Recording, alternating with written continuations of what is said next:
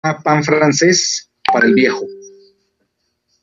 Voy a cocinar un pan francés para mi padre.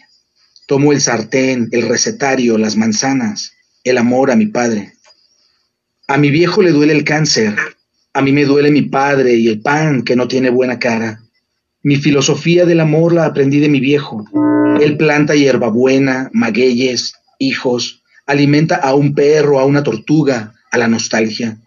Prepara el café como nadie, y como nadie espera a mi madre hasta que vuelva de jugar cartas. Mi viejo habla con respeto de mi abuelo, y de mi abuela dice que era fumadora empedernida.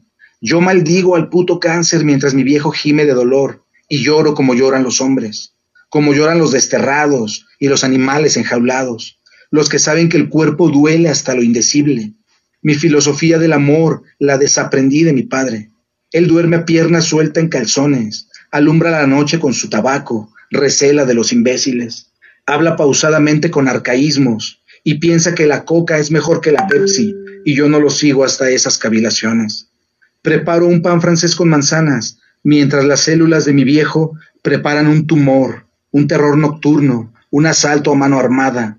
Mi padre con su pan y su carcinoma es por momentos mi hijo, y mi grillo y mi cigarra. Lo ayudo a vestirse, a desvestirse, lo baño, le doy agua, lo persigo con sus drogas, le sugiero que duerma, que no haga berrinche, le descifro el lenguaje de los médicos.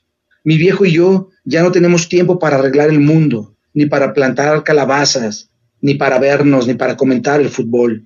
Ya no prepara más el café, ya no camina para coser camote como solo él sabe, ya casi no habla, ya casi no me mira, no sabe quién soy. Sin embargo, yo le hablo, le acaricio el cabello, las manos, le deseo buen viaje, y entiendo que los hombres morimos dos veces, cuando morimos y cuando vemos morir a nuestro Padre.